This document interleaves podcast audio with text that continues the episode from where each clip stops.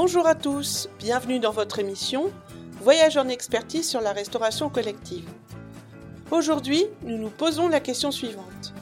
Quelle est l'utilité de construire des plans alimentaires et des plans de menu Ces deux outils sont à rattacher au processus opérationnel numéro 1 relatif à la gestion des denrées et nous allons voir pourquoi il est important de ne pas les confondre. Le plan alimentaire et le plan de menu sont deux outils indispensables à la maîtrise du processus des denrées. Sans eux, difficile de s'assurer au préalable que l'équilibre alimentaire est respecté, difficile de passer des commandes au plus juste des besoins, mais également difficile de piloter son budget alimentaire. Qu'est-ce qu'un plan alimentaire? Il s'agit d'un ensemble de structures de repas organisées de façon à respecter variété et équilibre alimentaire au fil des semaines. Par exemple, dans le domaine scolaire, le plan alimentaire va couvrir pendant quatre semaines cinq jours de menu par semaine.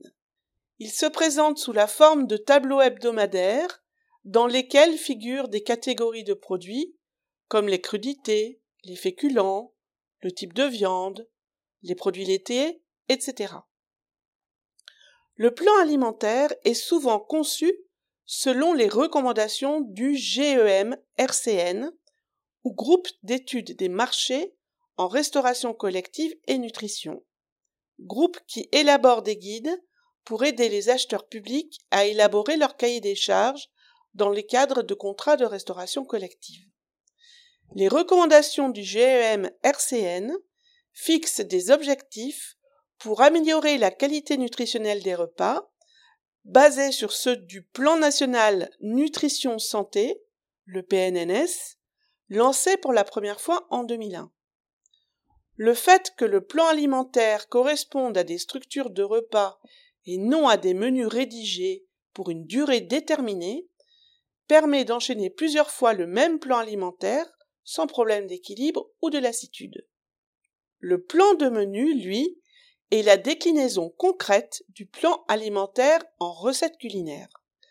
Par exemple, la structure d'un repas qui sera composé de crudités, bœuf non haché, féculents, fromage avec plus de 100 mg de calcium, fruits crus de saison, sera traduite par le menu carottes râpées, daube de bœuf, riz sauvage, comté et fraises. Le plan alimentaire et le plan de menu sont des outils qui représentent un gain de temps dans le fonctionnement de votre cuisine, du passage des commandes jusqu'à la confection des plats. On peut citer tout particulièrement le gain de temps dans la conception des menus, la garantie de la variété des recettes, tout en s'assurant de l'équilibre nutritionnel de manière constante, la garantie du respect des textes réglementaires pour les fréquences alimentaires, je pense à l'arrêté du 30 septembre 2011 relative à la qualité nutritionnelle des repas servis dans le cadre de la restauration scolaire. C'est intéressant également pour l'anticipation de l'organisation du travail de l'équipe et de l'utilisation du matériel de préparation et production.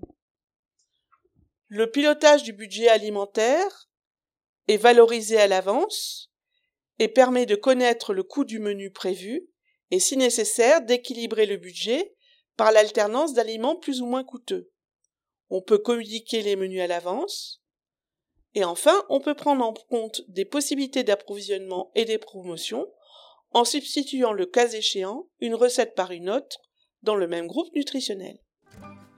J'espère que cet épisode a répondu à vos attentes et lors du prochain épisode, nous aborderons la loi Egalim, sujet qui fait partie du premier processus support celui de la politique des normes et de la réglementation. À bientôt!